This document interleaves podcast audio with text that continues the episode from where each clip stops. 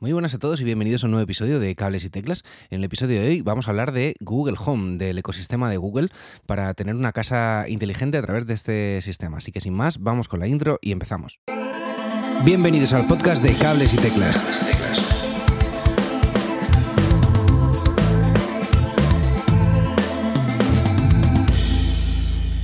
A todos y bienvenidos a Cables y Teclas, ya sabéis, vuestro podcast eh, semanal sobre música y tecnología. En la semana de hoy tocaba ya hablar un poquito de tecnología y tocaba hablar de Google Home, del, ecosistema de Google para tener tu casa eh, domótica. Ya hablamos en su día del ecosistema de Apple, de HomeKit, y yo creo que ya tocaba hacer una, introducción a, este ecosistema de Google que, que yo creo que os va a interesar. Y vamos a hacer una pequeña guía de inicio para, mm, para, eh, para, eso, para iniciarse en este mundillo de, la domótica, de la casa inteligente y, a través de Google Home en este caso.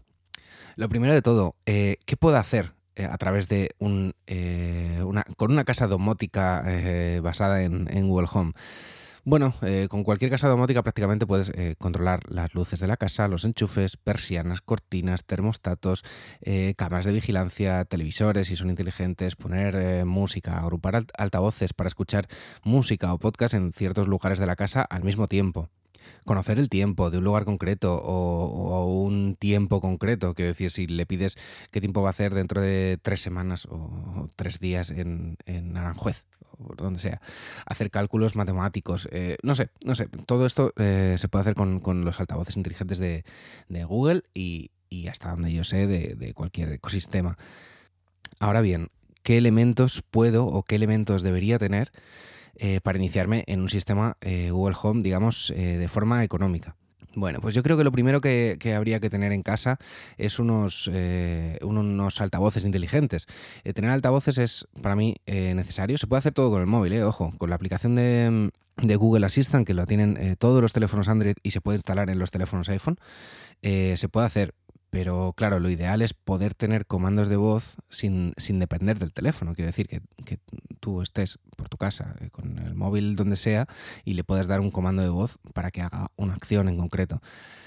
Tener varios altavoces con Google Home eh, permite poder crear un hilo musical en casa. Eh, a la antigua usanza, esa que, que, cubrían tu casa con, hilos y tenías altavoces en, en, varios sitios y desde un lugar la controlabas, un poco así, pero claro, en tiempos, eh, en tiempos modernos.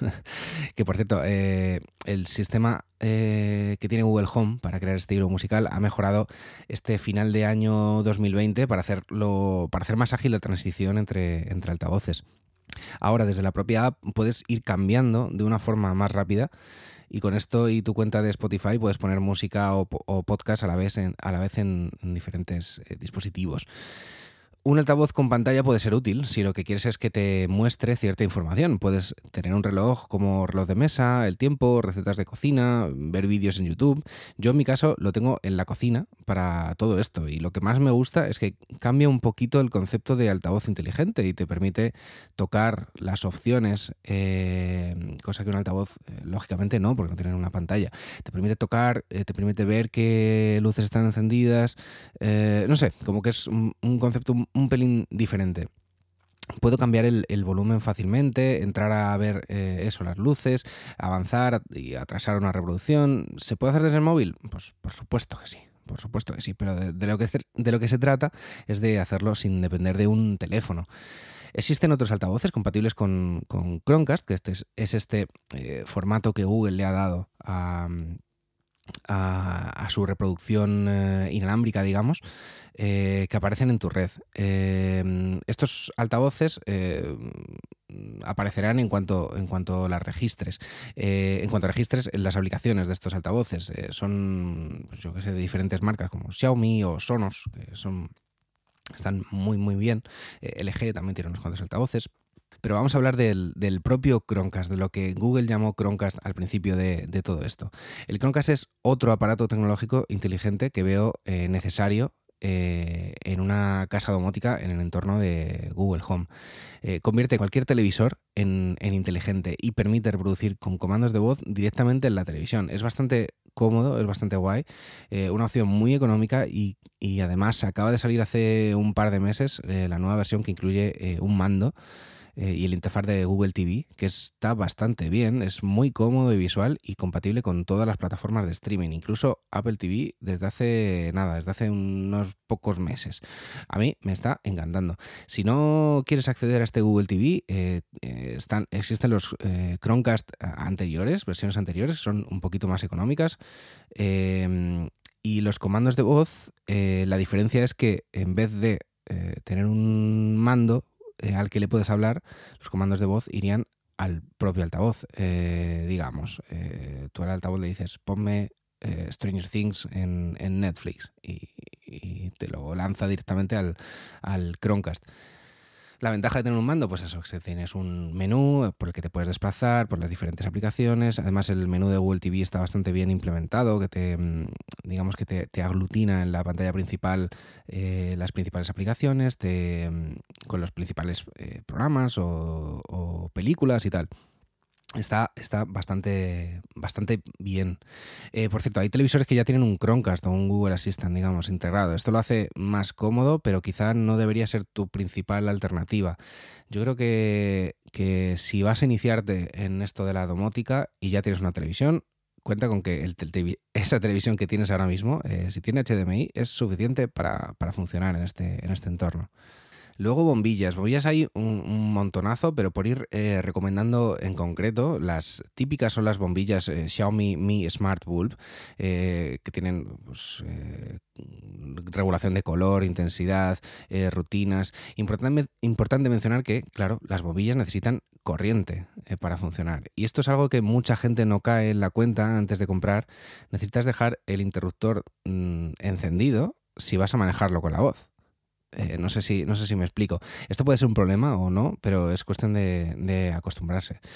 Para evitar esto, existen interruptores inteligentes, pero antes de comprarlos tienes que asegurarte de que llegan tres cables al interruptor. Bueno, a ver, si no lo tienes, ese tercer cable se puede bajar de, digamos, eh, la caja donde están, la caja de los cables que tienen todas las casas, y puedes ir tirando un cable por ahí. Es un poco jaleo para empezar al menos, y, pero existen también interruptores eh, que ya no necesitan de, esa, de ese tercer cable. Por ir eh, resumiendo un poquillo, eh, están por un lado las bombillas, que tienes que tener en cuenta que, vas a necesitar dejar el interruptor encendido y, que esa bombilla se pueda conectar a internet, porque si apagas el interruptor, cortas la corriente que va a esa bombilla y no se puede conectar a internet, por lo tanto no la puedes encender. Eh, existen los interruptores, que os dejaré en, las en la descripción algunos, algunos ejemplos. Y luego hay más cositas. Por ejemplo, las eh, tiras de LED, eh, en este caso las que os recomiendo son las G-Light. Eh, os dejo también el enlace en las notas del episodio.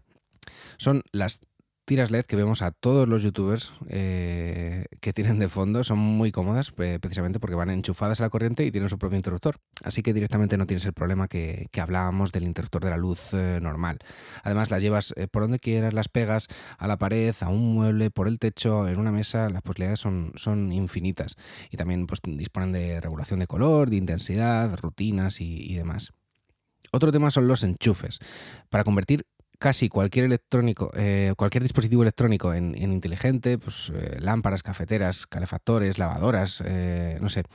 Em, es importante también entender cómo funcionan. Un enchufe inteligente, la única función que hace es dejar pasar o no la corriente. Por lo que si el aparato que quieres activar requiere de una segunda acción, no va a funcionar.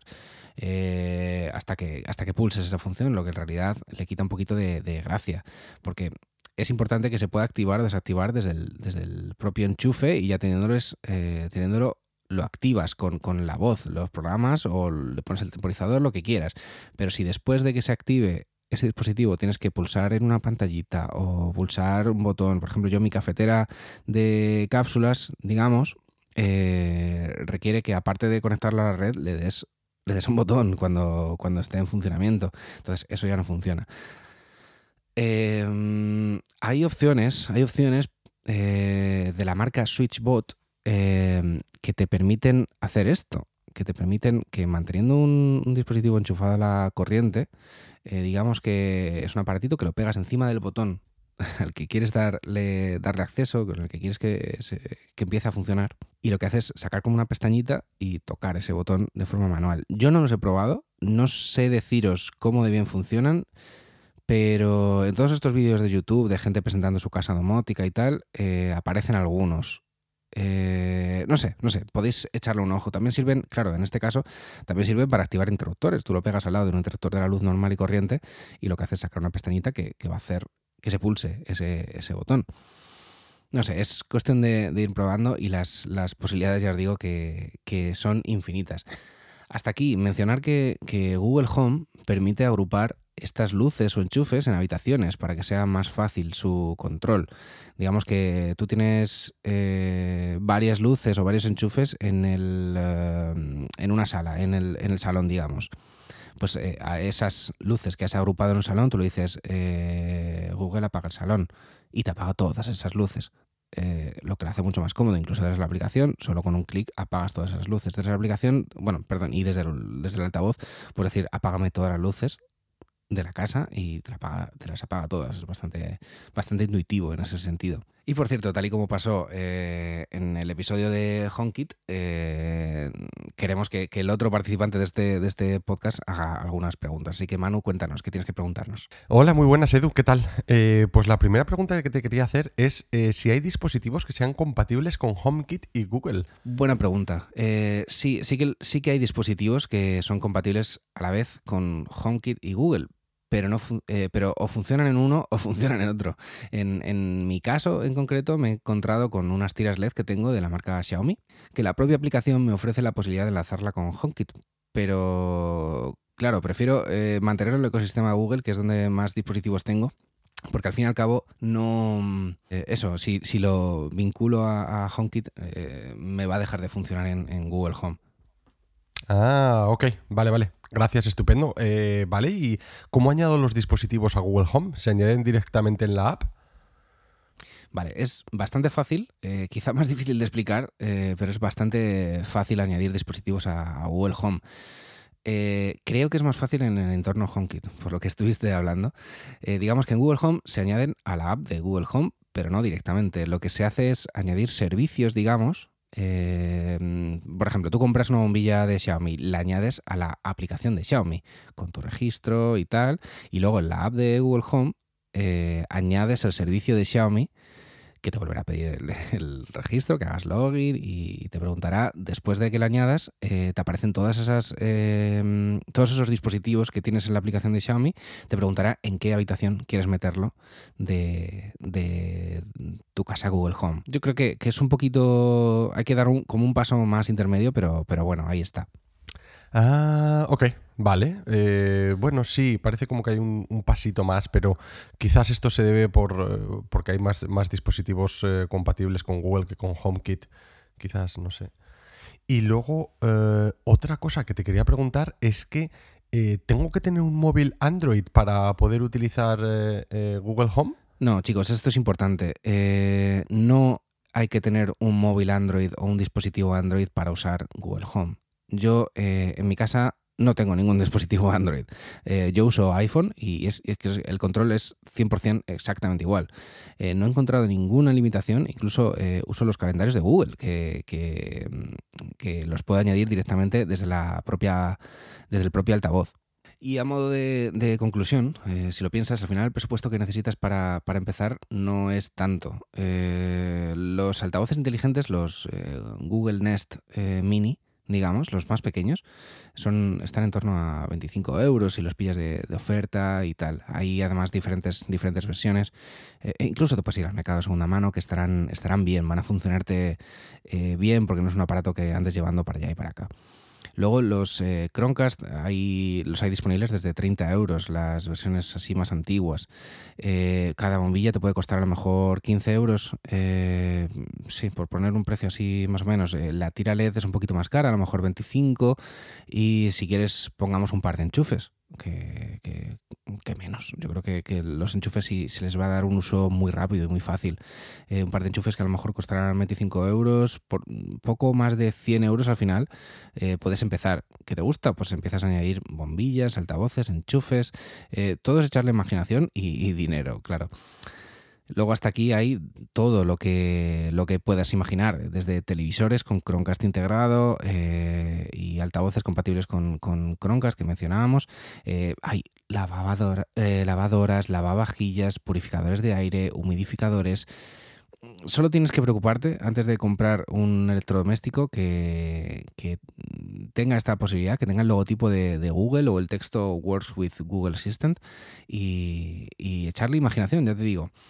A modo de bonus, quería también mencionaros que existe un apartito que se llama Broadlink, eh, de la marca Broadlink, el, modelo RM, que lo que hace es memorizar mandos a distancia, los mandos del aire acondicionado, de la televisión, del aspirador, si tienes un robot aspirador de estos que, no tienen wifi, pero como en mi caso, pero que, pero que tiene un mando a distancia. Luego las eh, tiras de, luces que no tengan conexión a internet, que las hay muy baratas, que funcionan con un mandito a distancia. Eh, en vuestra famosa tienda china donde compráis todo eh, hay un montonazo.